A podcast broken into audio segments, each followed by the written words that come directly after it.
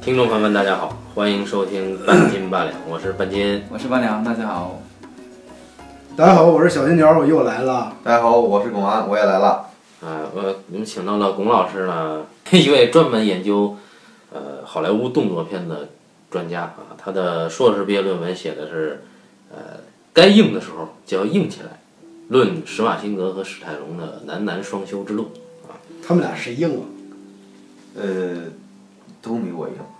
所以你看，我们找对人了。但是我们今天不聊动作片，嗯，我们聊一个更具象的片种。龚老师给起了个题目，叫“特工到底哪家强哎，”。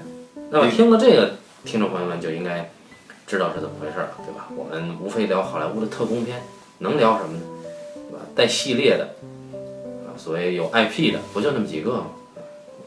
尤其是最近刚上映了《谍五《碟中谍五》，那么零零七也要登陆啊！这这次是演邦女郎的是我的女神啊，雷亚塞杜，》啊啊，她也在《碟中谍四》里边出演过一小段哦，是吗？啊，她叛逃到了零零七。啊，这是一个明智的选择。嗯 那么，呃，还有一个就是呃大家都知道的《谍影重重》系列啊。对，那么我们来简单的扯一扯这个特工片。嗯，但是从哪儿开始聊起呢？当然是从龚老师刚刚的提议嘛，就是特工到底哪家强嘛。咱可以简单的先从哪家强开始。我们先说怎么个比法，对吧？啊，不能随便比，比帅那肯定零零七无可争议嘛。是吗？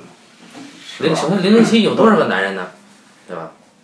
这个你比帅的话，呃，亮汤给一个对啊，亮汤还是有的一拼。而且亮汤唯一的特点就是帅嘛。他你说，嗯亮汤其他还有什么特点呢？呃，肌肉也挺大的。呃，对啊，还可以嘛？但是亮汤的肌肉跟丹尼尔·克雷格比就逊色了。你想想皇家赌场，你满脑子都应该充斥这个男人的肌肉。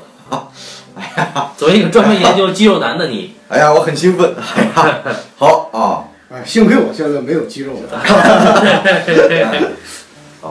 咱们先说《蝶舞》呗，《蝶舞》是最近刚上映的一个。对对对，《碟中谍五》啊，呃，八月份的，八对八月底的，对神秘国度是吗？嗯，对啊这个对啊，哎女主角不错，长得是是吗？啊还行啊。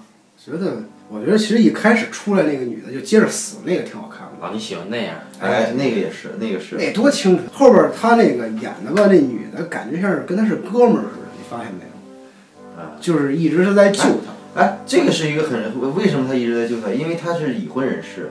是吗？对，因为汤姆克鲁斯这个他他名字叫什么来着？这人伊森亨特。对，伊森亨特是个已婚人士。第三季里边他结婚了，那没离呢还？没离。哦，第三季是舞蹈拍的是吧？第第二季是舞蹈拍的。哦，哎，呃，然然后他他这个这种情况下，他只能搞点暧昧，他又不能像零零七一样，对吧？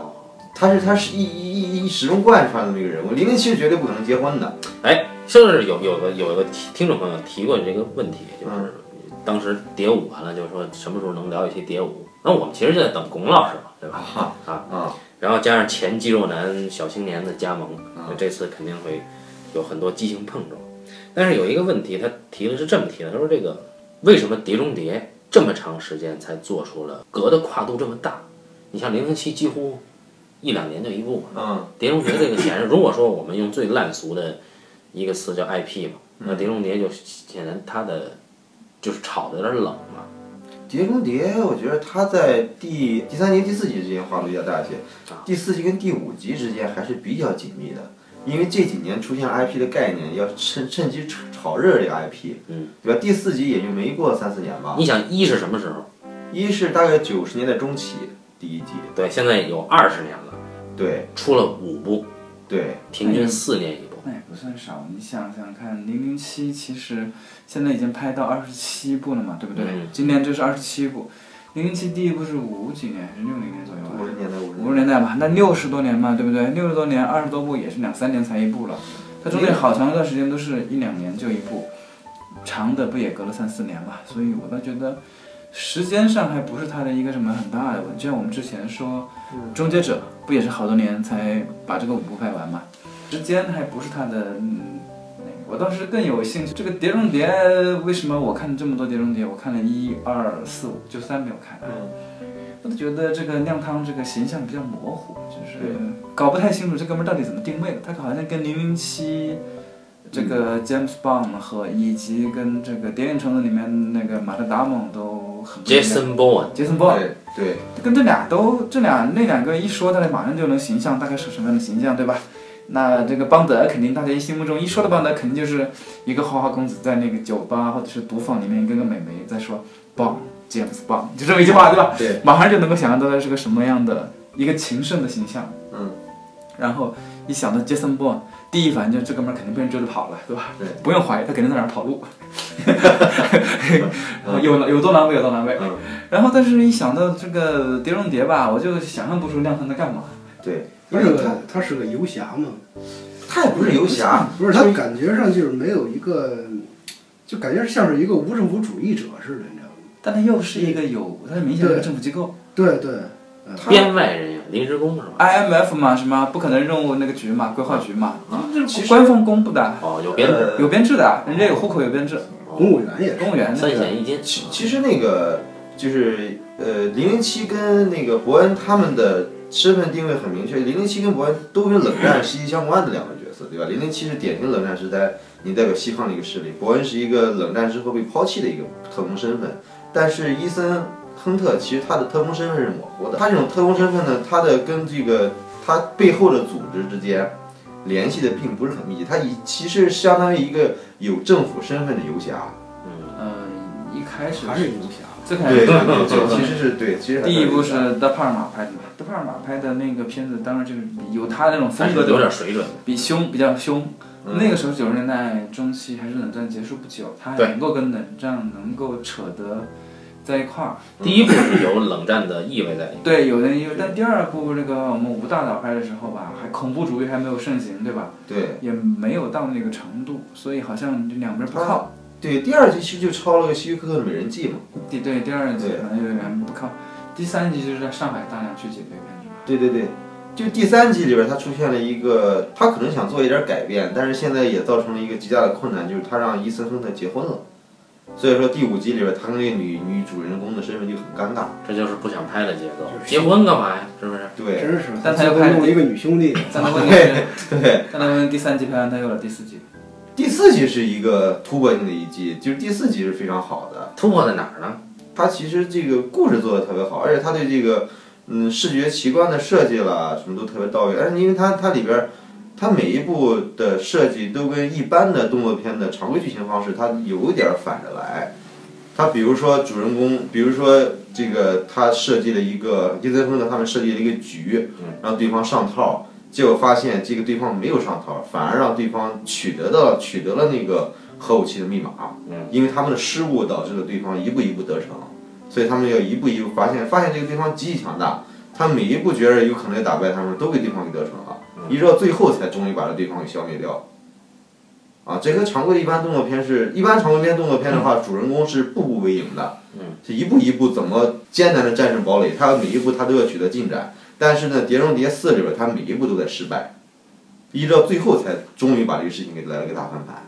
呃，故事方式它是稍微有点不一样的。啊，因为四很成功，所以他就趁热打铁，晚上弄了个五，哎，结果有就有中国资本嘛，对吧？有阿里的钱，对吧？就只能下去了。对，所以我们就看到一个国产的《碟中谍五》。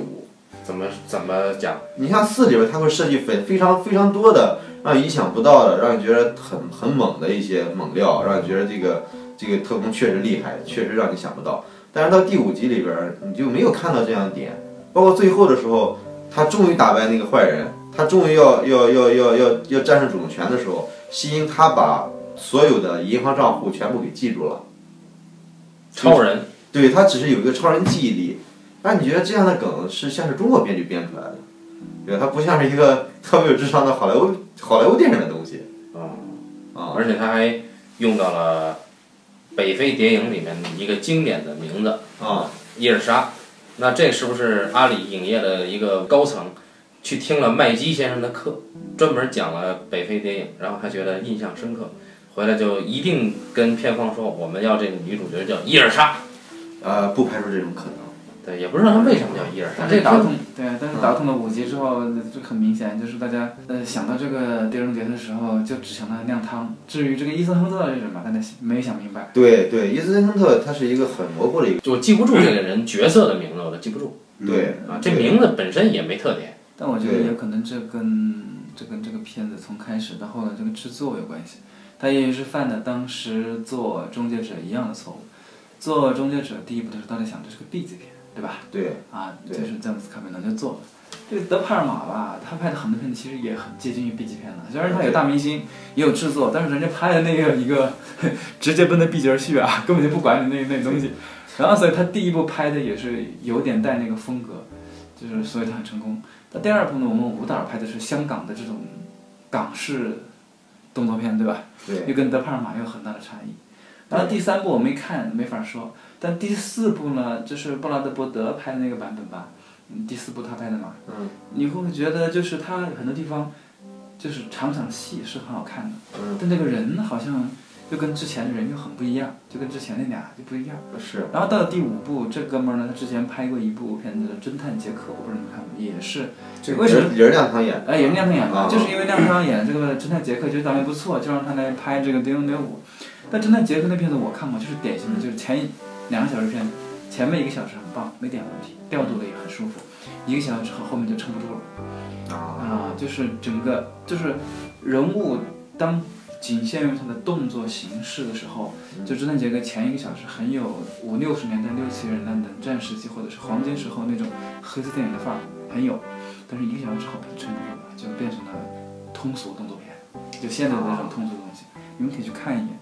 这个片子呢，我也当时我看《碟中谍》我在影院看的时候，它就有很多的致敬桥段，对吧？很多对《碟中谍》向《碟中谍》致敬的桥段嘛，还有《碟中谍》向其他影片致敬的桥段嘛，好多是吧？对，嗯，这个呃像还有很多影视，包括《图兰朵》啊，向张艺谋致敬，我们的国师，哎，对对对，各种这个，这个显得这个片子更模糊了，感觉每一次好像，呃，虽然这个是铁打的亮汤流水的导演，对吧，那那导演才掌控风格嘛，你这亮汤你发言权再大，你也需要有有才的人去帮你。那制片人中心制肯定是亮汤说了算肯。定说了对算但是有一点啊，你这导演有东西在里边儿，你抹不掉的，这做了以后你就知道。所以你就看这，至少这四个片子，每个片子都不一样。对，他是派拉蒙的是吧？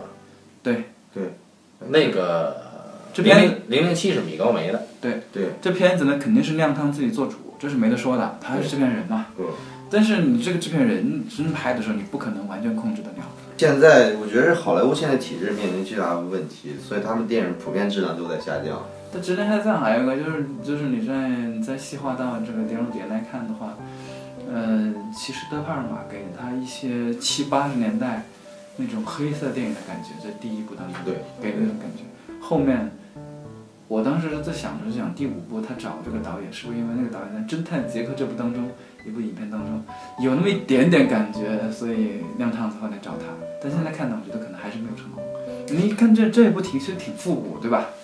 是我觉得挺复古的。你包括那个女演员挑选的那个女演员，她那个形象，其实我觉得就挺复古的。嗯，那个很很有几十年前那种感觉。然后那里面的很多的环境场景，有些戏，我觉得也挺也奔着复古去了。其实，对他这里面很多东西都致敬了北非电影。对啊，就除了这个名字以外，包括这个女人本身呢，就是这种住在来来回回的卡萨布兰卡。啊，对，而且这个女人本身的这种特点往哎反复还有还有一个就是这这一集里边，他到底全世界旅游去了哪些地方？好像没去什么地方，去了一趟北非。北非，但是但是打的场景很简单啊，看图兰朵是在哪儿来着？嗯，那个奥地利，奥地利，对对对，但是它的地域特征并不明显，就是它并没有打造一个地域奇观。但是你看，像零零七每去一个新地方之后，他会他会对吧？你看零零七上一集那个天幕危机里边，虽然这电影当然有很多争议了，但是你看它里边去那地方，去了澳门，去了上海，对吧？你一个特工，你作为一个王牌特工，你是需要去各地旅游的。零零七他肯定要去各地旅游，而且一定要住五星级宾馆。那个他去那地方地域特征都很明显。那伯恩就更不也不用说了，他全世界跑路，对，每个地方都留下了他跑跑路的足迹，对吧？伊森亨特，那第四集里边他去了很多地方，这个我们知道，迪拜，去了印度，对，去了迪拜，还去了印度，那么这五第五集里边，居然在英国的小巷里边就打了。我觉得对于对于一个动作片，它的它的视觉设计上来说，这其实是一个很大的一个退步哎。你起码我们要打的好看一点嘛，我们要要在一个好的地方打嘛，对，故宫之类的。对啊这一部，对啊，他没怎么打。啊对啊，哎，你看第四季里边，就是他那女兄弟打的挺多的。哎，对对对，女汉子打的多，对对对，女兄弟但但女汉子的敌人也不行啊。第四季里边一开始就把克里姆林宫给炸了，对吧？对对，这是个奇观。对啊，它每一部都是奇观。这嗯，他这个有什么呢？第五季里边有什么呢？这五部里边，我只觉得第一部能叫 impossible，啊，就是第一部里边真的是，我当时看的时候我还挺紧张的，嗯而且主人公真的是绝境，嗯，就他周围的人全他全死了啊，，对，然后他自己怎么办？嗯，但但是接下来往后就不好像不再是这个人物自己有有多危险，而是不断的在强化这个呃这个事儿有多大，嗯，或者是怎么怎么样。就所以我始终是对第一部印象最好。我觉得第一部确实是有这个，那第一部里边，它还是基本上是一个普通人的技能，它并不存在很强的打斗性。对，第一部其实是很绅士的感觉，就是哎，对对，到第二集在舞蹈的作用下，他才变成了一个上天入地的侠客。对，蜘蛛侠，对对，他才会打了。第一集的时候他不怎么能打呢。所以就是电影年越来越不重视人的局限。到了第五集的时候，给我一个很很强的印象，就是当时他既然他老致敬北非谍影，我就比嘛。嗯，那比我就觉得这两个人你这么比，你拿鲍家跟这个亮汤去比，鲍家什么都没有，就嗯几乎在北非电影里边他没有什么牌嗯啊。亮汤什么牌都有，你看他什么团队，嗯什么哥们儿，对吧？只要这还有女哥们儿这么能打，嗯，然后还旁边还有个黑客，嗯呃，黑人那个那个演的那个黑客，然后背后还有这个中情局的老板来支持他，对，这牌太多了，太好打了。就是你你要真正的 impossible，应该是你只剩一张底牌，还不是好牌，你怎么打？对，所以动作片的绝要还是怎么把对方写的强大，而不是说怎么把自己塑造的强大。伯恩的身份嗯啊，那个《谍影重重》啊，我们这边译叫《谍影重重》，前三部至少都是在说这个人自己的处境有多难，对没牌可打的一个特工，被两边都抛弃的，甚至被两边围剿的。对，他怎么办？他自己的身份，他没有一个没有身份的人，所以这个当时就是跟小东聊《聂隐娘》的时候，他就说，其实，呃，黄小贤特别喜欢《谍影重重》三部曲嘛，嗯，包括动作也也想找他那个动作指导来嘛。谍影重重，其实我觉得谍影重重出现之后，对整个特工电影的影响是相当大的。嗯所以谍影重重出现了之后，零零七也开始变得没有身份了。所以说，对吧？比如说那《天幕危机》里边，零零七他被自己人开枪击中，嗯，然后隐居了一段时间，嗯，对吧？然后让那女的黑人女的给他崩了一对啊，而且零零七开枪之后掉进了水里，这不跟伯恩一模一样吗？嗯，对吧？他就差点没失忆，他要失忆了，那就是邦德的身份。对，其实其实我觉得他确实是他们这些特工都是冷战之后被抛弃的一代人。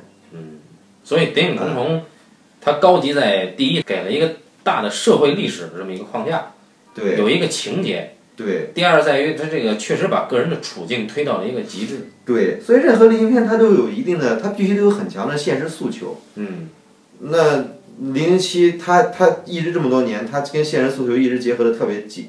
你觉得零零七最好的一个是是哪个？我我觉得比较好的一个是那个呃皇家赌场，一个是女王密令。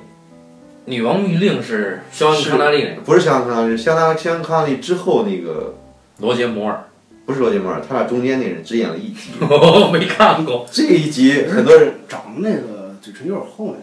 对对，这人很这这一集很多人稍微有点厚。当时票房非常差，所以说这哥们儿就给毙了，演了一集之后就给毙了，没再演其他的。哦，之后呢，很多人都认为这是零零七最好的一集，包括诺兰。所以说他拍那个《盗梦》的时候，《雪地大战》他就致敬了这个《女王密令》的《雪地大战》。如果你看的话，那场景几乎是一模一样的。这个《女王密令》里边，零零七是结婚了。哦。零零七结婚，准备想退隐江湖的时候，俩人准备去度蜜月的时候，突然之间冲出一帮人，啪啪开枪，一阵乱射，把零零七的老婆给打死了。这不伯恩的身份第二部吗？对对，虽然说零零七跟伯恩呢，他俩都有一定的共同点。所以说老婆死了，对，老婆死了，所以伊森亨特呢，第四集里边想让他老婆死，结果老婆假死。操，没法复仇了。哎，对，他已经结婚了。如果他继续在江湖上飘的话呢，对老婆是一个威胁，所以他呢就做了个假死，给他老婆相当于弄了一个身新身份。第四集里边，他远远的看着他老婆在在在那儿生活，但是他不敢去接近他老婆。所以说第五集里边他就很尴尬，既既不能谈恋爱，他也跟这女的女的还很暧昧，真他到底是单身还是已婚？他自己的身份也有问题。女王密令之外就是皇家赌场，皇家赌场。怎么好？其实皇家赌场跟女王密令嘛，他们都有一个共同点，就是零零七一直是一个游戏爱情的人。嗯，他的零零零七始终的身份就是一个衣冠楚楚的绅士，但是他到各地方之后，他可以交到不同的女孩儿，然后利用他们女孩儿做一些事情，然后最后的时候得到一个美女作为他完成任务的奖赏。嗯，但是呢，到了皇家赌场这一集里边儿，伊娃格林，伊娃格林女神出现了，零零七真的爱上这个女的。嗯，而且这一集它是作为零零七整个系列的前传拍摄的，相当于就零零七第一次得到零零七身份，他第一次晋升为零号特工。就爱上了一个女人。哎，对，外上爱上了伊娃格林，但最后的时候，他发现伊娃格林骗了他。是双面间谍是吧？对，但是伊娃格林骗了他呢，伊娃格林又死在他的怀里。伊娃格林只是在任务和立场上骗了他，但是对，情感伊娃格林对他依然是真爱对。然后呢，但是零零七这时候他依然是很崩溃嘛。所以结尾那场戏对。挺虐的啊。对，结尾那场戏是一零零七找到了那个元凶嗯，一枪把人家元凶撂倒在地。元凶问谁谁，一开始零零七给他打了电话，然后那个那那人不知道零零七在哪儿，就是啪一枪打来，那人撂倒在地，这时候零零七出现了，然后零零七说 My name is Bond，James Bond，嗯，啊，当当当当当当，然后电影就结束了。所以就零哎。零七就开始了。对，今天上的是这个《幽灵。呃，幽灵党，诺博士》是第一集诺博士是所有零零七系列的第一集。啊，是肖恩康纳利那个。对，包括当星战出来的时候，有一期出现了叫铁金刚大破太空城，啊，哎，它也是讲零零七在太空里边进行冒险的故事。哦嗯它其实当每一个类型出现的时候，它零零七它会借鉴一些这个东西的元素。当然，在冷战时期一直始终保持着零零七在对方反正不是苏联人，知道吧？对，诺博士是中国人，反正不是苏联人就是中国人，大大大致是这么一个党派的这么一些一些人。然后零零七一直在跟他们做斗争，这个故事模式始终倒是，呃，变化倒是不是很大。对，啊说的这个零零七，它的中译名儿其实挺有意思铁金刚，啊。这有个零零七一直被译为铁金刚，你比如说铁金刚勇破海底城是吧？对对对对，啊，我们的龚老师呢自己写了一个 B 级片的故事啊，就写了个剧本，B 级片的剧本叫《双金刚》。大破外星魔煞。哎，对对，致这个有有机会大家可以看一看。对，致敬了我们的零零七同学。原来出处在这儿。对，你也看了是吧？B 级的不能再 B 级的一个故事啊。哎，那么，零零七唯一不同的是，它时间跨度太长了，而且它找了得有五任男演员，对吧？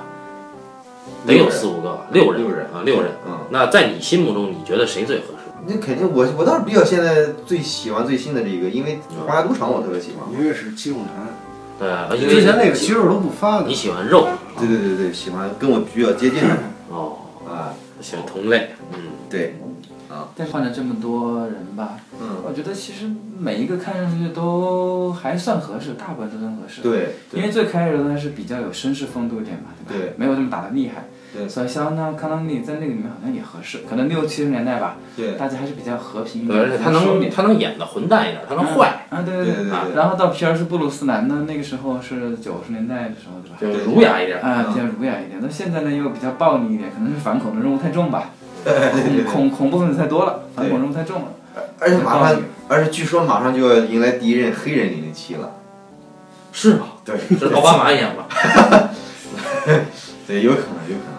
黑人零零七，那他他要是保证这个质量，只能找威尔史密斯啊。不不不，是一个咱们没有见过，英这零零七一定是英国演员。哦，啊。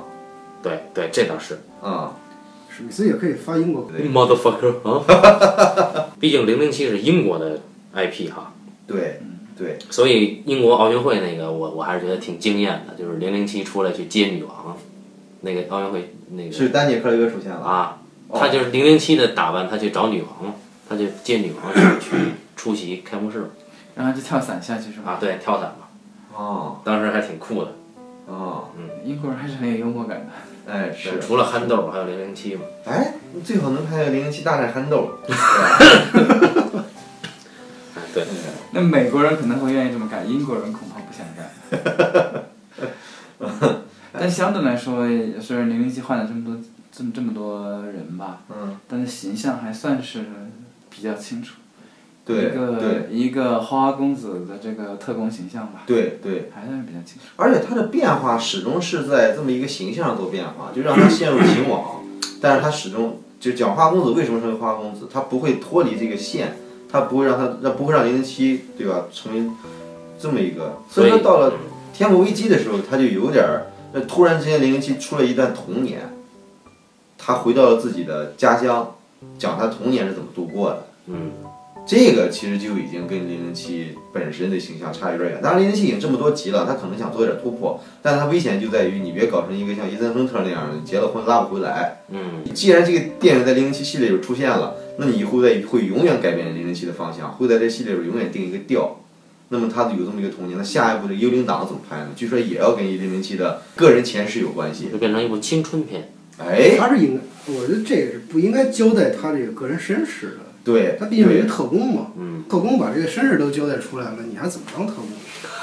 对，对，特工应该永远这个神秘性应该还是永对远保持的你应该保。持这神秘性。特工就应该去一次又一次执行任务。所以这个这个 大导演可能他会有点任性，下一部是谁呀？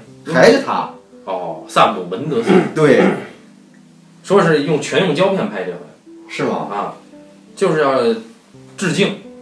致敬。他可能怎么样？我们拭目以待啊。所以你刚才说的情感嘛，花花公子这条线，那给观众一个永远有一个期待，不是期待你下一任零零七是谁，嗯，期待下一任帮女郎是谁。哎，对，对，所以这个永远是一个看点。就像《非诚勿扰》舞台上的女嘉宾，哎，是硬广。不是你不是期待男嘉宾吗？偶尔也期待期待吧，偶尔我期待一下比较有男人味儿的女嘉宾嘛。很好，三个都提到了啊，三个系列。嗯，那特工到底哪家强呢？我个人还是觉得零零七比较强，你们觉得呢？你觉得他武功更强，还是啊，个人各方面嘛，对吧？他的他的魅力更持久嘛。女人更多？对对，啊，八两觉得呢？嗯，单挑的话，可能还是零零七比较强吧，因为他不是一个人，他有个团队啊。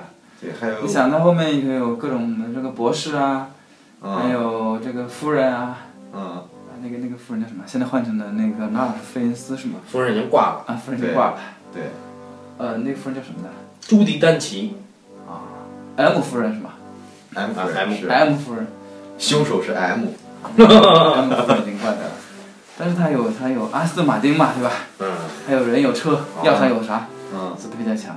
伊森亨特现在越来越有赶出他的趋势，我反正看到这几部之后，我是觉得他好像是越来越强了。亮汤演的所有电影，最后你只知道他是亮汤，对吧？你像《明日边缘》，像什么什么什么未来世界那些，一落战境，明日对，《一落战境》，《一落战境》，还有壮志凌云，对，就感觉他都亮汤到今天为止演的最好的一部电影是《金钱本色》，大家只记住保罗纽曼就可以了。但是亮汤还是很拼的啊！啊，对，中国有刘德华嘛，嗯，有华子，对对对，确实这俩这俩哥们儿确实是，哎，不，据说他这第五部拍那个飞机那场戏的时候真身。是真身嘛？嗯嗯也没有用绿幕。亮汤是个宗教，什么山达基教是吧？山达基教，山达基教在国外很多国家，在美国之外很多国家都被定义为邪教，我操！但是但是但是山达基教有什么教规的？山达基教我也他必须得有肌肉。山达基教，而且他亮汤好像山达基教是二号人物，那一号人物是一号人物咱就不知道了，反正山达基教。黑帮首脑也是。山达基教很多好莱坞明星都信山达基教，像那个约翰特罗瓦尔塔也是山达基教的忠实粉丝。不是那哥们儿有点像邪教徒！对，不是山达基教吧？好像他这没有什么各种邪的，他包括他基金了很多事情，这财务不透明了什么的，啊，可能很多这样的事情。而山达基教不是亮汤嘛？他小时候是有阅读障碍，他看他不能读书，然后呢，山达基教有一些东西让亮汤把这阅读障碍给治好了，所以说无数。对，所以说这个亮汤就特别信这个山达基教，所以他是不是也是因为信了这个这个这个教之后能上天入地了？反正啊，我是知道这个 山达基教有两件事影响了周边，嗯一个是这个巩老师呢，那个双金刚大破星外魔煞》里边有个角色叫张达基，跟山达基教有关系。然后另外另外一个事儿就是，呃，我心目中的另一位女神因此跟亮康离婚了。啊，是哪个？凯蒂呀，啊，我以为是妮可呢。妮可我实在是没感觉，啊但是演《侠影之谜》里面 Rachel 的那个，啊，我知道，我知道，还还给亮堂生了生了个女儿嘛。哎不知道是不是亮堂的。哎，我对刚要想问的，是不是？反正有肌肉的人都 都有点问题。哎，我跟你们观点不一样，其实我我觉得最强的还是杰森·伯恩，嗯，因为就是在没有任何开外挂的情况下，这个是我跟你特别杰森·伯恩可以逆转，嗯，而且可以对抗美国政府。哎，第三集的时候，我没看过四啊，我啊，不知道四怎么样。四没有杰森·伯恩，所以你不用担心。四没有，这为什么叫谍影重重了？他换的他不是伯恩的遗产吗？遗产可以给别人嘛，又不给他自己。不是你要想，他能求得支援是个人能力的一部分。哦零零七永远能找到女伴儿支援他，可能伯恩就悬点儿，所以他只能一个人跑。但零零七没有女伴儿也。对啊，零零七永远他不愁钱，不愁女伴儿，到哪儿都能找资助他的，到哪儿都能找到女人，对吧？他可能估计这俩人独立单挑的可能性也比较小。但这两个故事的起源，我说零零七和呃 Jason Bourne 这两个故事的起源其实有相近的地方，因为原本《电影重重》这本书是九十年代初的那本书嘛，它就是讲冷战的那个间谍嘛，嗯，杰森·伯恩就是个冷战间谍，故原故事比这个还要丰富复杂很多。呃，这哥们儿有做什么任务，就很顺序很像啊，但是当中有很大一段，他是他在国外的时候去执行任务里面的一些一些一些情节，嗯。就在欧洲啊，跟跟苏联人对抗执行任务的情节，这就很复杂，就是在电影改编当中就把它删掉了。呃，故事的故事的结尾就是小说的结尾啊，呃，也是他过了好多年，嗯，那书其实延续挺长时间，嗯，帮助他，那其实是个很无奈的故事，帮助他的人，包括他的那个女儿，大部分都死的死，战友们就是偶尔的偶尔的，最后他独自在哪个美国哪个州的小农场里面又活了下来，藏起来了嘛，对吧？嗯是这样的故事。它的起源依然是冷战，零零七的起源也是冷战。那其实到碟中谍的时候，起源就不，其实起源已经不完全是冷战，对吧？所以他们的源头其实不一样。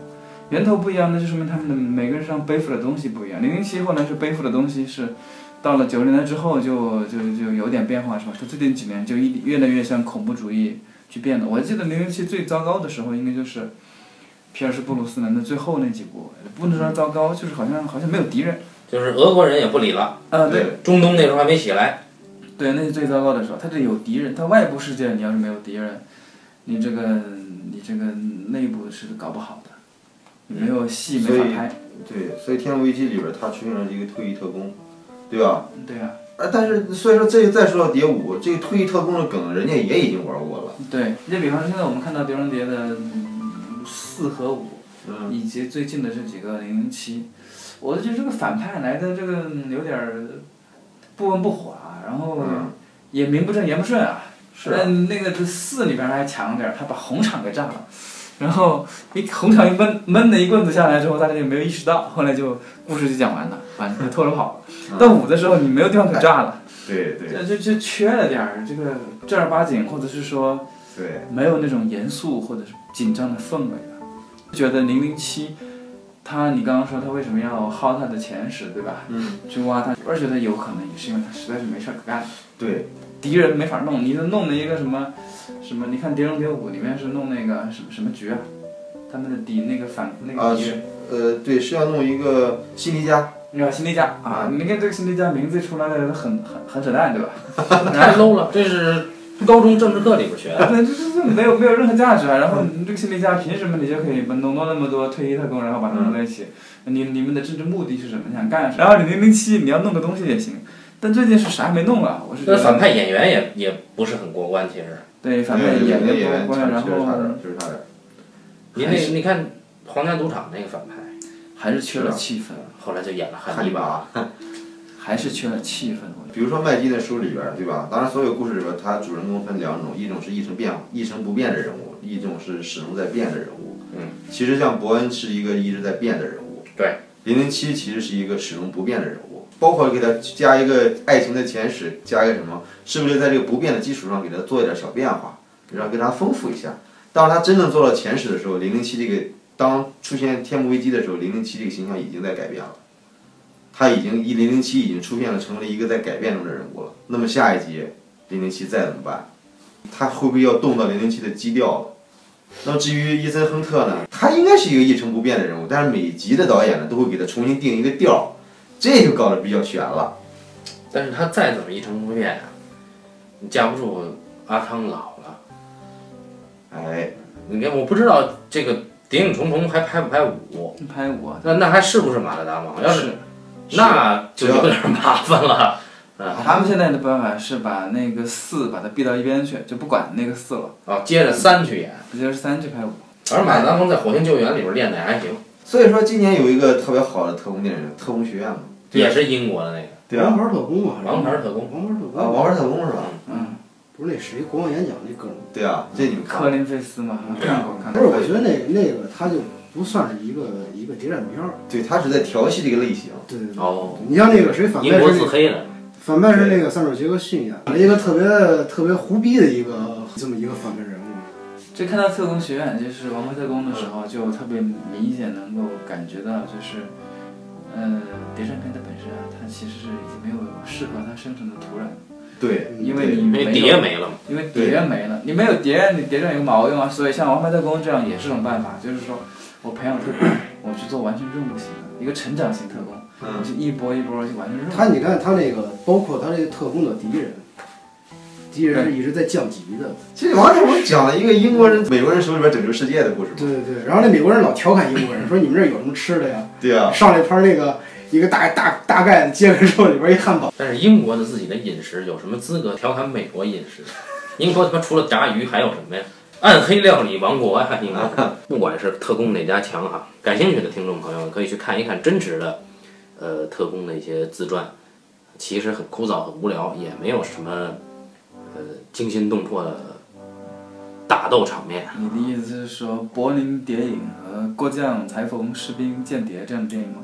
对，郭将、裁缝、士兵、间谍是间谍小说之王勒卡雷打造的，啊但是那个片子呢，实际上是讲间谍内部机构的。但是间谍不就是在专注于内部机构吗？